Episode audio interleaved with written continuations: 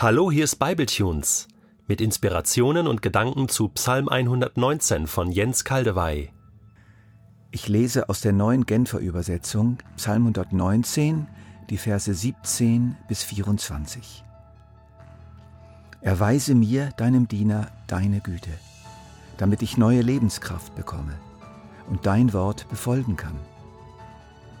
Öffne mir die Augen, damit ich die Wunder erkenne, die dein Gesetz enthält. Nur ein Gast bin ich auf dieser Erde, enthalte mir deine Gebote nicht vor. Zu jeder Zeit verzehre ich mich vor Sehnsucht nach deinen Rechtsbestimmungen. Überhebliche Menschen hast du zurechtgewiesen, verflucht sind alle, die deine Gebote außer Acht lassen. Befreie mich doch von Hohn und Verachtung, denn ich gebe Acht auf das, was du in deinem Wort bezeugst.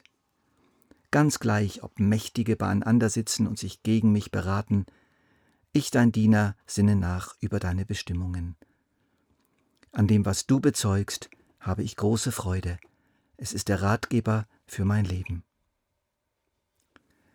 Der Beter ruft uns hier gleichsam zwischen den Zeilen zu Hey, hör mal, wir können die Gebote Gottes nicht einfach so halten. Es geht nicht einfach so. Der gute Wille reicht nicht. Der Weg zur Hölle ist mit guten Vorsätzen gepflastert, so spricht der Volksmund, und dahinter steht eine Menge Erfahrung. Wo ein Wille ist, ist auch ein Weg. Gut, das mag in vielen Fällen zutreffen, aber nicht in allen. Die Israeliten in Ägypten wollten unbedingt und aus tiefstem Herzen aus Ägypten raus, aber das nützte gar nichts. Gott bahnte den Weg aus Ägypten heraus. Gott spaltete das Rote Meer, so dass sie hindurchziehen konnten in eine neue Freiheit, um Gott endlich so dienen zu können, wie er es sich gedacht hatte. Gott erbarmte sich ihrer und schuf für ihren Willen einen Weg, damit der Wille sich überhaupt betätigen konnte.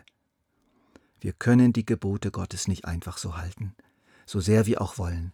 Wir brauchen Hilfe dazu. Ja, wir brauchen mehrere Hilfsmaßnahmen, ein ganzes Bündel brauchen wir.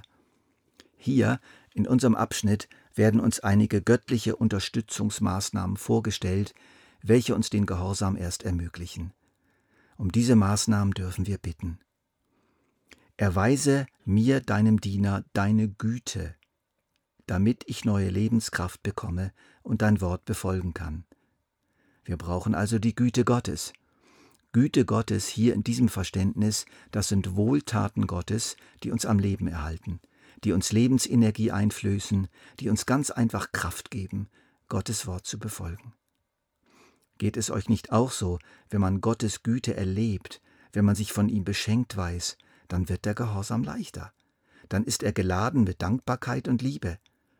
Aber wer die Güte Gottes nicht erlebt, kann ihm nur schwer gehorchen.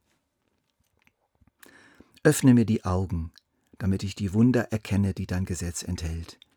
Wir brauchen geöffnete Augen für die Wunder im Gesetz. Salopp gesprochen, die Gebote Gottes müssen, die, Gebote Gottes müssen uns einleuchten oder wieder einleuchten. Wir müssen davon überzeugt sein, dass es wirklich das Richtige ist, das Beste, dass es sich lohnt.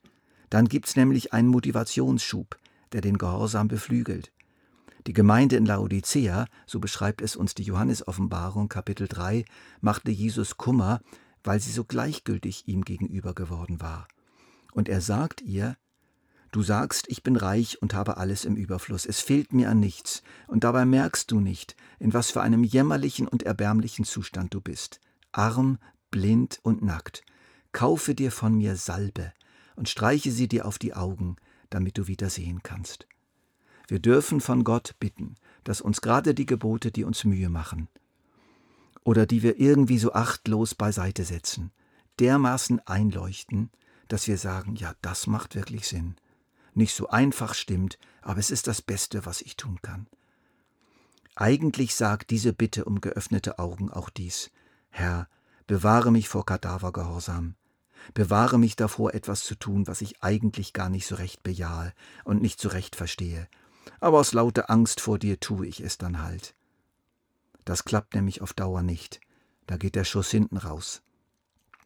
Wir brauchen die Güte Gottes, wir brauchen Erleuchtung, geöffnete Augen für den enormen Wert der Gebote Gottes, die oft so gar nicht goldglänzend daherkommen. Und noch mehr, nur ein Gast bin ich auf dieser Erde. enthalte mir deine Gebote nicht vor. Wie soll man dieses etwas merkwürdige Gebet verstehen? Stell dir vor, du bist in einem fremden Land, in einer fremden Kultur mit fremden Sitten und du verlierst deine Reisebegleitung und all deine Papiere und bist umgeben von einem wildfremden Menschen an einem völlig fremden Ort und hast nur den einen Wunsch, wie komme ich nach Hause? Wer zeigt mir, was ich jetzt tun soll? Wie froh bist du dann, wenn du auf jemand triffst, der sich dir gegenüber verständlich machen kann und dir erklärt, was du zu tun hast und dir vernünftige Anweisungen gibt. Herr, das Leben ist so kompliziert und verwirrend, und es gibt so viele Möglichkeiten, und ich möchte doch heil durch, heil durch alles hindurchkommen, und man kann doch so viel falsch machen, und es ist so gefährlich, und ich will doch eines Tages bei dir ankommen, denn nur bei dir bin ich wirklich zu Hause. Sag mir, was ich zu tun habe. Wie soll ich leben? Gib mir die Orientierung, die ich benötige. So ist es hier gemeint. Um das Richtige zu tun, müssen wir das Richtige überhaupt erst einmal kennen. Wir müssen wissen, welches Gebot, welche Weisheit, welche Bestimmungen Gottes jetzt zu beachten sind. Vielleicht haben wir ganz viele Anweisungen im Kopf, aber wenn es darauf ankommt, fällt uns das Entscheidende nicht ein. Enthalte mir deine Gebote nicht vor, das könnte bedeuten, Herr, wenn es darauf ankommt, erinnere mich an die Bestimmungen von dir, die eben jetzt wirklich wichtig sind. Um die Gebote Gottes zu halten, brauchen wir also die Güte Gottes und wir brauchen Einsicht. Dann brauchen wir immer wieder auch einen Hinweis von Gott, welches Gebot jetzt in dieser verwirrenden Situation zu oberst steht. Und man kann gut verstehen, wenn unser Beter jetzt hier fortfährt, zu jeder Zeit verzehre ich mich vor Sehnsucht nach deinen Rechtsbestimmungen. Es ist die Sehnsucht nach Orientierung durch den guten Geist Gottes, der uns im Hier und Jetzt neu aufs Herz legt, was wir eigentlich schon wissen, der es uns neu zeigt, der uns liebevoll erinnert und gelegentlich auch ganz neue, konkrete Anordnungen hinzufügt. Als ich einmal wieder darüber nachdachte, was es für mich bedeutet, jetzt in meinem Alter seine Eltern zu ehren, die doch schon lange gestorben sind, wurden meine Gedanken zu meiner Schwiegermutter gelenkt, die zweieinhalb Stunden von uns entfernt in einem Altersheim wohnt und in diesem Jahr hundert Jahre alt wird.